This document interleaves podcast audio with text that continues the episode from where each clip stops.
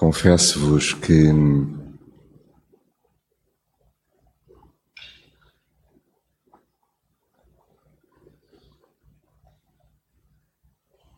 é um momento muito tocante este que a, a Paula, a Débora e o Nuno nos proporcionaram.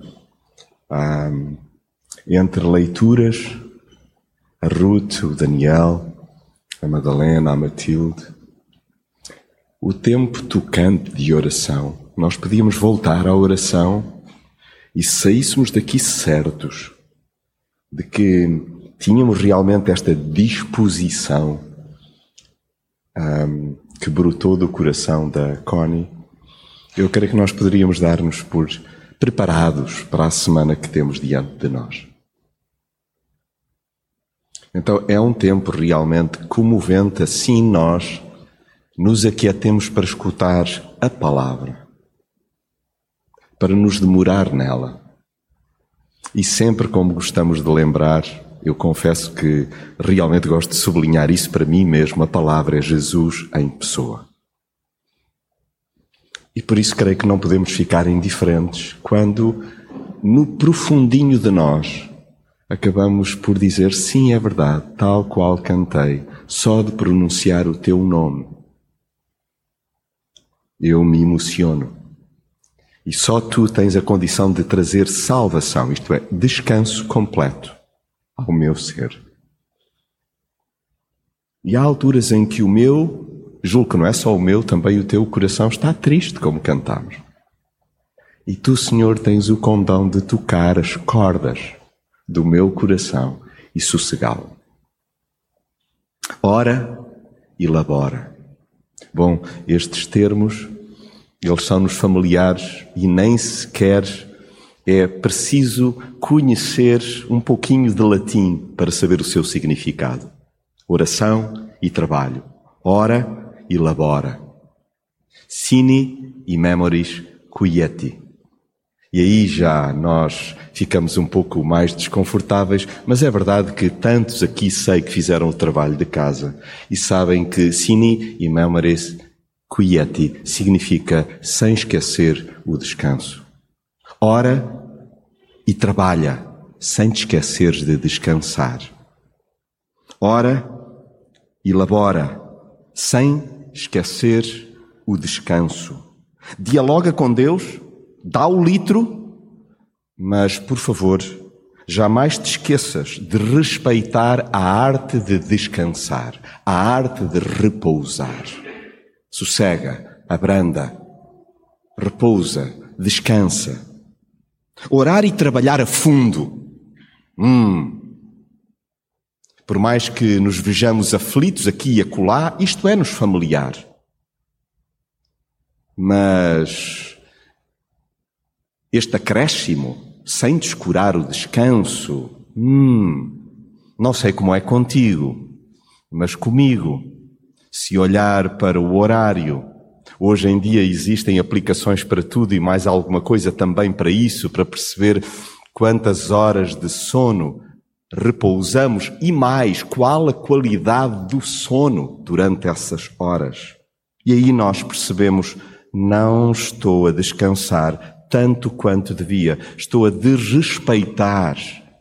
Não tanto, porventura, o meu tempo de diálogo com Deus, a forma como empenhadamente dou o máximo no trabalho, ah, mas quanto ao descanso, tem sido calcanhar daqueles. É duro assumi-lo, mas somos muito assertivos nos dois domínios iniciais, oração e trabalho, e tremendamente negligentes no derradeiro, o descanso. Por que carga d'água? É uma pergunta que me coloco a mim gostaria que te juntasses também. Porque carga de água? Descarto a pausa, o parênteses, o recolhimento, o silêncio, o tempo para a contemplação, o espaço para a comunhão, entre outras facetas do verdadeiro repouso, em detrimento de produção em série, incluindo custa dizê-lo, o ativismo religioso. Produzir, produzir, fazer, fazer. E que ninguém se coloque de lado, porque isto está-nos na massa, isto está-nos no sangue, porque julgamos que a nossa afirmação passa por aí e a dar parte de fraco descansar. Quando nos esquecemos tantas vezes de que o próprio Deus, o Criador de tudo, o Criador de tudo, nada do que concebemos na criação tem então outra coisa que não a sua impressão digital. Deus criou tudo. E Ele, depois de ter feito de tu, tudo e de ter visto que era muito bom, entendeu descansar. Não foi produzir mais. Descansar. Então parece-me, Jonatas, fala contigo mesmo, meu amigo, companheiro, peregrinos, nós que seguimos Jesus, importa olhar para Ele e imitá-lo sem adicionar regrinhas. E eu sou excelente nisso, descuido-me e já estou então a colocar um conjunto de regras, de regras para então adicionar. E isso leva-me a admitir que esta tendência, esta inclinação para fazer mais, para produzir, é uma fobia minha. E isso impede-me de desfrutar a vida em pleno. Por isso, convido-vos a juntos podermos abrir a palavra e a fazê-lo em Mateus no capítulo 11. E bem sei que este é um texto que conhecemos tão bem, estamos familiarizados, o que não quer dizer, falo por mim, que esteja entranhado. Eu estou familiarizado com o texto, com o ensino de Jesus, mas não quer dizer que ele faça parte de mim. E porque tenho tendência a teorizar, eu gostava que hoje nós tendêssemos a nossa reflexão pelo capítulo seguinte dentro, porque geralmente ficamos pelos três últimos versos do capítulo 11 de Mateus. Palavras de Jesus. Mas nós vamos entrar numa aula prática com Jesus. Vamos entrar em concreto em dois episódios que nos levam a perceber: uau! Muitas vezes eu tenho o saber, eu tenho o know-how, eu tenho a informação. Mas quando chega a componente prática, espalho mal comprido. Aconteceu com os discípulos, acontece comigo. E por isso creio que este tempo de reflexão far-nos a bem, para depois no fim decidirmos, eu quero fazer uma escolha e que ela seja de acordo não só com o que Jesus ensinou e eu escutei de forma oral, mas também um modo como ele exemplificou na prática, que é importante eu descansar. Então, acompanhamos o raciocínio de Jesus em Mateus 11, versículo 28, versos seguintes Uh, saltando nós também para o capítulo 12. Venham ter comigo, venham ter comigo. Palavras de Jesus. Vem ter comigo, tu que estás cansado e oprimido, e eu te darei descanso. Aceita o meu jugo e aprende comigo, que sou manso e humilde de coração. Assim, o teu coração encontrará descanso. Pois o meu jugo é agradável e os meus fardos são leves. Por aquela altura, Jesus atravessava umas searas durante, olha, o sábado, precisamente o sábado, o dia do descanso. E como os discípulos sentiam fome, começaram a arrancar espigas para comer. Os fariseus, ao repararem nisso, chamaram a atenção de Jesus. Olha que os teus discípulos estão a fazer aquilo que a lei não permite fazer ao sábado. É dia de descanso. Jesus respondeu-lhes: Não leram o que Davi fez quando ele e os seus companheiros estavam com fome? Entrou na casa de Deus com os seus homens e comeram os pães consagrados, e não lhes era permitido fazer aquilo, mas apenas aos sacerdotes. Não leram também na lei que aos sábados, no templo, os sacerdotes quebram a lei do descanso e, no entanto, ficam sem culpa? Pois eu vos digo: o que está aqui é maior do que o templo. Se percebessem o que significa na Escritura, prefiro misericórdia e não sacrifícios, não teriam condenado inocentes. Com efeito, o Filho do Homem é Senhor do próprio sábado. Jesus saiu dali e entrou na sinagoga deles. Estava lá um homem. Recordo, é uma aula prática ao vivo e a cores. É um dia como outro qualquer, como o nosso próprio cotidiano. E eis que, num momento como este, estava um homem que tinha uma das mãos paralíticas na sinagoga. Alguns, querendo arranjar motivo para acusar Jesus, perguntaram-lhe: Será que a nossa lei permite curar pessoas ao sábado ou não? Jesus respondeu assim: se um de vós tiver uma ovelha e ela cair num poço ao sábado, não vai lá tratá-lo de o tirar? Quanto mais não vale um homem do que uma ovelha. Por isso é permitido fazer bem ao sábado. Em seguida dirigiu-se ao homem da mão paralítica: Estende a tua mão. Ele estendeu-a e ficou restabelecida e sã como a outra. Então, os fariseus saíram dali e foram fazer planos para ver como implementar esta forma de atuar de Jesus. Era tão bom que fosse assim que o texto finalizasse, mas não. Os fariseus saíram dali e foram fazer planos para ver como haviam de o matar como haviam de arranjar maneira de silenciar o seu ensino. Ora e labora, sem te esqueceres de descansar. Mas como é que eu posso fazer isso?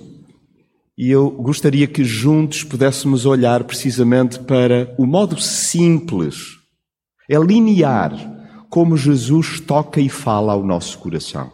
Se repararmos lá no versículo 28, Eis que o que Jesus diz é, Jonatas, para tu descansares, precisas de aceitar o convite que te faço para vires ter comigo. Vem ter comigo. Eu gostava de descansar, mas, mas como é que eu hei de fazer isso? Vem ter comigo, meu filho. Vem ter comigo, minha filha. E nós necessitamos de nos demorar. Jesus, o que queres dizer com isso? É vem ter comigo. Parece que nós temos uma facilidade enorme de ocupar todos os recantinhos do nosso dia a dia que impedem que isto se concretize. Vem ter comigo.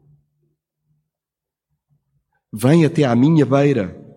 Só Jesus, ele deixa claro, só ele proporciona descanso completo. O descanso inteiro, o descanso conforme nós hoje cantamos, que sossega a nossa alma no meio das tempestades, só Jesus tem o condão de o dar. A sua disponibilidade é altamente genuína e desinteressada. E Jesus não exclui ninguém, nem tem uma bitola elitista do género, isto é só para alguns. Não. Isto é para todos na cidade. Isto é para os nossos colegas que estão de facto a desfalecer. Isto é para o patrão, para o nosso patrão. Isto é para o agregado familiar, seja ele unifamiliar ou composto por muitas pessoas, venham ter comigo. E só eu vos poderei dar descanso. O acolhimento de Jesus é integral, porque ele vê-nos por inteiro e ele valida os sentimentos. E vejam como lá no versículo 28, numa outra tradução, diz: Vinde a mim todos os que estáis cansados e oprimidos, e eu vos aliviarei. Eu trarei alívio. Quer dizer que nós temos uns pesos enormes na nossa própria vida que Jesus diz: venham ter comigo, porque sou eu que vos posso realmente aliviar. O que quer dizer que se alguma coisa nos sobrecarrega, isso é uma preocupação, isso é um peso que não é suposto nós carregarmos. Queres descansar? Vai ter com Jesus. Ah, mas eu estou a valer-me de outro recurso excelente. Por favor, não descures valências técnicas que são utilíssimas no quadro da medicina, no quadro da psicologia. Excelente. Bom, mas eu, eu também cuido de desabafar. Ótimo. Mas por favor, garante que não te esqueces daquele que verdadeiramente pode proporcionar o descanso. E isso, Jonatas, recorda. Só eu posso fazer, diz-me Jesus.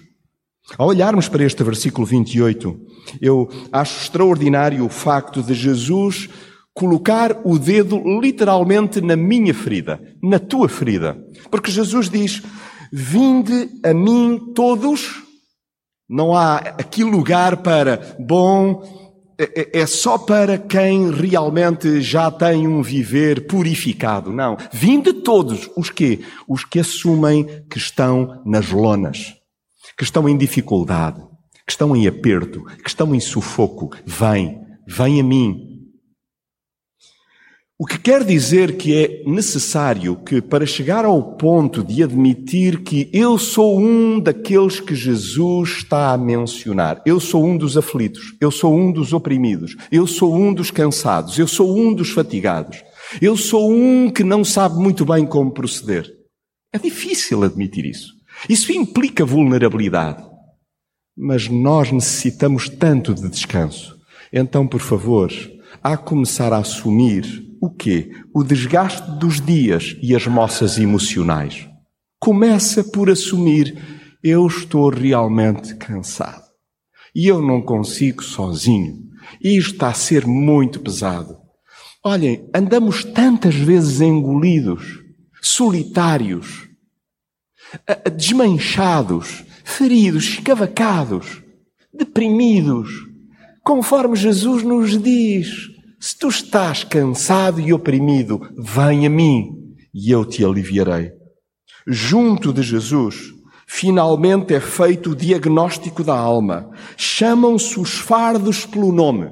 Cansaço é quê? Cansaço. Opressão é quê? Opressão. Pressão, sem o O, é quê? É pressão. Amartia é amartia. E esta é uma palavra bonita em grego para dizer pecado é pecado.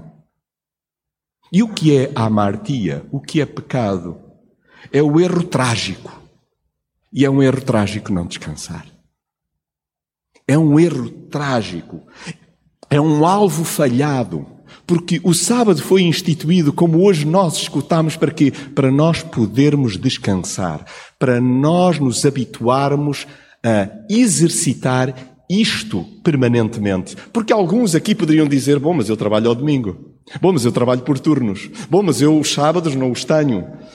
Pois bem, é toda uma arte simples que necessariamente acaba por ter a sua complexidade. Para quê? Para juntos podermos depender de Jesus. Irmos até Ele e chamarmos então os nomes dos nossos, aos nossos fardos. Estás cansado? Consegues dizê-lo? Qual é o peso que carregas? Consegues dar-lhe nome? Coreta Scott King, na partilha da sua história, num dos seus livros, disse: Quando o medo tomou conta de mim, aprendi a ouvir o meu coração disparar. Mas recusei-me a permitir que os meus sentimentos me influenciassem. E eu acrescento, e me guiassem. Porque às vezes os sentimentos influenciam-nos e guiam-nos. É importante nós conseguirmos dar conta que o nosso coração está a disparar, está acelerado, está enervado, está revoltado, está perturbado, está oprimido, está cansado. Mas também a percebermos que só é possível deixarmos de nos arrastar influenciar e guiar por esses sentimentos se formos ter com Jesus. Jesus ensina-me a dar nome e, por favor, alivia-me. Jesus é a única almofada que proporciona o repouso perfeito. Reclina os teus sentimentos, a tua cabeça, a tua história sobre Jesus. Oh, Jonas, se tu soubesses, eu não sei. Eu, eu já tenho muito com que me entreter com a minha história desmanchada. Mas é importante que, por favor, tu vás ter, como eu, com aquele que conhece a nossa história de fio a pavio, do princípio até ao fim, e descansarmos nele. É tão interessante que no versículo 29 Jesus diz assim: Tomai sobre vós o meu jugo e aprendei de mim que sou manso e humilde de coração e achareis descanso para as vossas almas. Inicialmente, quando pensava, refletia, procurava escutar Jesus novamente a falar-me a mim, assaltou-me primeiramente uma ideia. Uau! É tão bom, é tão fixe poder estar às cavalitas de Jesus. Mas depois escutei melhor Jesus. Jesus, Jesus diz assim: Eu proponho-te uma coisa diferente. Eu proponho-me ir às tuas cavalitas. Oh Jesus, quando, quando me dei conta, quando Jesus diz assim: Tomai sobre vós o meu jugo. Digo: Oh Jesus, és tu a vir às minhas cavalitas, mas eu não sei se aguento. Eu não sei se aguento. Só que é tão bonito percebermos que o que Jesus está a dizer-nos é que nós precisamos de aprender dele e com ele. O seu piscar de olho à vulnerabilidade é permanente. E Jesus mais, ele deseja que eu e tu saibamos acolher a sua ajuda desenvolvendo também uma postura ensinável. Por isso Jesus diz: "Aprendei de mim". Jonatas, permite que eu trepe para a tua vida para as tuas cavalitas. Aprende de mim, aprende comigo. Eu vou dar-te a perspectiva maior, mais alta, mais leve. Mas depois diz-me também: aprende de mim, e aprende de mim que sou manso e humilde de coração. Então ouça eu a batida do seu coração porque é assim que se acha descanso de alma. E descanso de alma já deste lado da eternidade. Porque nós pensamos assim, bom, isto um dia nós vamos experimentar descanso. É já deste lado da eternidade que nós podemos experimentar descanso. Só que para isso precisamos de aprender dele. E a noção da nossa real identidade em Jesus, apenas essa, é o garante do descanso para o nosso coração. Por isso é dito: achareis descanso para as vossas almas. E achamos quando nós aprendemos dele. E então é nele que nós também acabamos por ter a noção verdadeira da nossa identidade. Associada a esta ideia de permitir que Jesus, então, ele esteja às nossas cavalitas, é como colocarmos às costas a mochila que ele nos apresenta. Eu, eu, bem sei que não é simpática a ideia de canga, a ideia de jugo. Nós dizemos assim, Senhor, se porventura tu te colocares às minhas cavalitas, eu vou-me abaixo. Eu, eu não vou aguentar. Uma canga, um jugo. Mas o que Jesus nos está a dizer é, conforme nos vai ensinar adiante, e eu espero que façam já a conexão com o capítulo 12. O que Jesus está a dizer é, o meu jugo a minha canga não é como a dos religiosos, não é como a dos fariseus, não é como a das comunidades religiosas que não colocam às suas cavalitas o meu jugo, que é o amor. Imaginem, durante esta semana, com os fardos que temos, experimentarmos a mochila de Jesus. E na mochila de Jesus só está o amor. Vocês imaginam o que é entrar num lugar de trabalho assim? Imaginam o que é no meio de uma discussão familiar, no meio de um atrito no trânsito, nós lembrarmos que temos Jesus às cavalitas, nós lembrarmos que temos a mochila do amor, nós lembrarmos que Ele nos ensina como descansar, como não viver de forma acelerada, a atropelarmos o tempo e a atropelarmos relacionamentos. Treinemos o caminhar sem pesos. Como é que eu e tu podemos caminhar sem pesos? Como é que eu e tu podemos descansar? Colocando a mochila do amor sobre as costas. Vamos a isto. O dia promete. Eu vou dialogar a toda a hora com Jesus. Vou trabalhar dando o meu melhor. E eu não me vou esquecer de descansar nele. Eu vou aprender a fazer isso com ele. E Jesus caminha por onde quer que eu vá, em qualquer recanto da cidade. Então coloquemos coloque eu, coloques tu às costas a mochila do amor.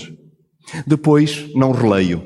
Do verso 1 até ao verso 8, nós temos uma cena onde o meu homem religioso, o fariseu que me habita, o legalista que me habita, em dadas alturas, é ótimo para detectares a falha do outro. Hum, não está a descansar. Ou está a fazer o que não deve no dia do descanso. Hum, é tão fácil, não é? Dizer, hum, não dorme o suficiente. Hum, devia estar a repousar e está a tentar fazer algo para garantir a sua subsistência. Pois bem, olhando para estes primeiros oito versos, parece-me claro que Jesus o que diz é: por favor, por favor, aprendam de mim que sou manso e humilde de coração. Como? Vivendo sem culpa à minha boleia, diz Jesus. Por favor, vivam à minha boleia sem culpa. Larguem as cangas religiosas. Ah, mas eu devia. Nós cobramos-nos em demasiado, meus queridos. E tudo encaixotado. E depois sentimos-nos uma culpa, uma culpa enorme, porque acabamos por ter uma incapacidade para viver de forma completamente certinha. Que eu prefira o olhar misericordioso de Jesus ao invés dos dedos humanos apontados para a religiosidade. Vou repetir. Que eu, é a minha oração, que eu prefira o olhar misericordioso de Jesus ao invés dos dedos humanos apontados para a religiosidade. Amigos, cobrarmos ao amigo, ao irmão, ao filho, ao neto, ao pai, cobrarmos uns aos outros, julgarmos-nos uns aos outros, não nos leva longe, esmigalha-nos, esfrangalha-nos, despedaça-nos. O que é que Jesus nos propõe? Propõe-nos que nós possamos viver sem culpa. E Jesus remete-nos para quê? Para exemplos na palavra. Olhem, tão especialistas em desmontar tudo para percepcionar que os meus seguidores estão a comer, retirando alimento num dia em que deviam estar a descansar. Pois bem, vocês já se lembraram que na vossa própria dinâmica pessoal, tendes os vossos referenciais trabalhando no dia do sábado e sem culpa? Meus queridos, façamos tudo como para o Senhor. Quer comais, quer bebais, fazei tudo para quê? Para lhe dar destaque. E isso traz-nos descanso. Por último, aludo aos versos 9 até 14, primeiramente do 9 até ao 12, porque Jesus propõe-me que para que eu descanse, é necessário permitir deixar que Jesus cure a minha gritante tacanhez. O que acontece ali é duro, amigos. É muito duro.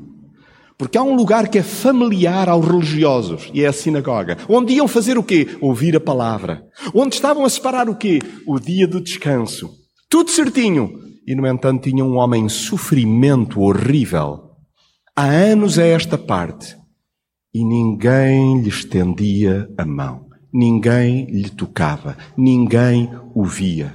Hoje mesmo, escutava no devocional, num dos devocionais que sigo, o exemplo de uma mulher que falava de uma amiga que durante 20 anos servindo numa comunidade voluntária, em três dias distintos da semana, dias úteis, e ao domingo uma serva extraordinária com um problema de saúde mental, esquizofrénica, realmente diagnosticada, mas seguidora de Jesus. Uma mulher profundamente só, numa comunidade de fé. Não é aceitável. Não é aceitável que alguém que tenha uma mão mirrada, que tenha uma amputação que é visível, como todos nós temos, todos desmanchados aqui. Mas é importante que nós possamos descansar e descansar como? Vendo o outro.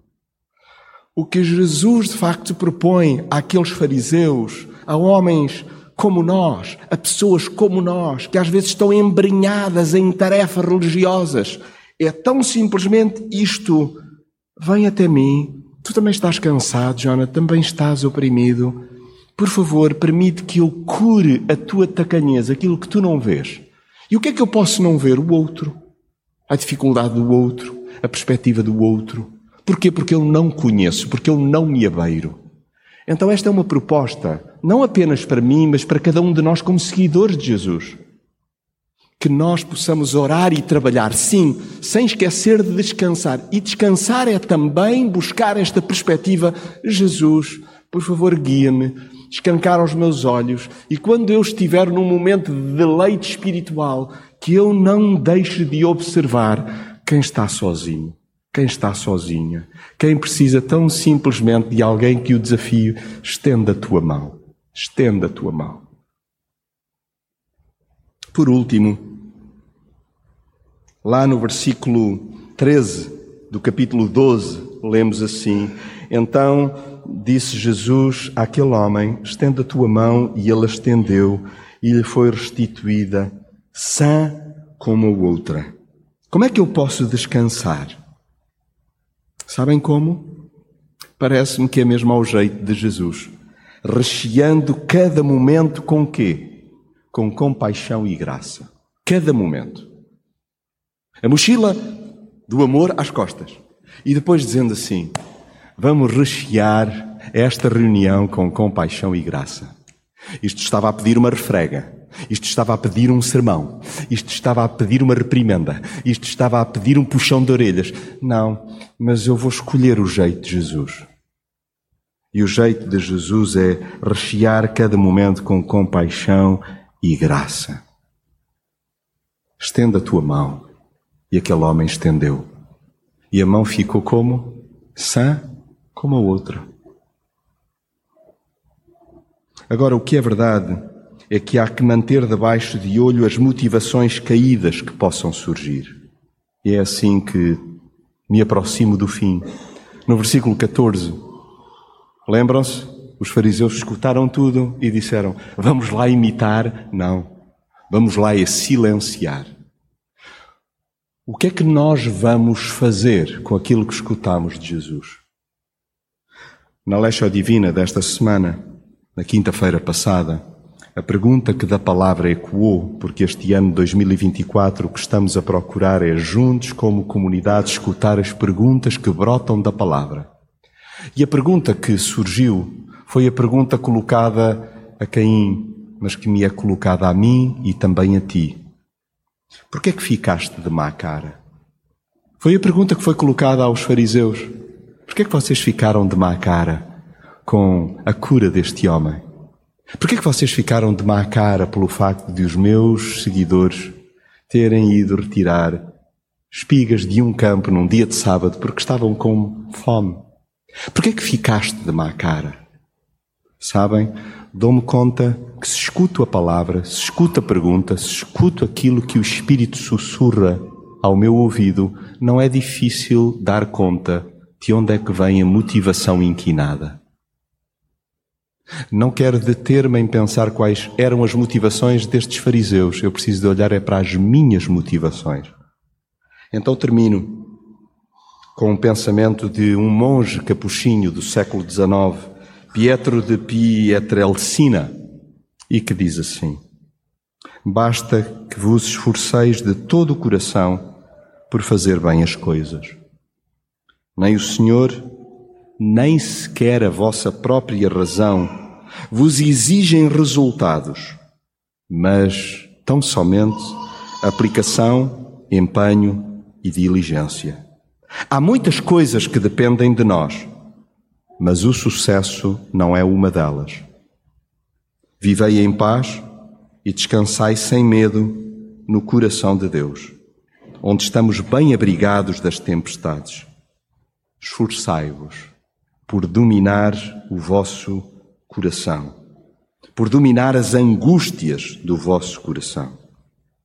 Confiança e calma na obra da vossa santificação e na grande obra da santificação dos outros.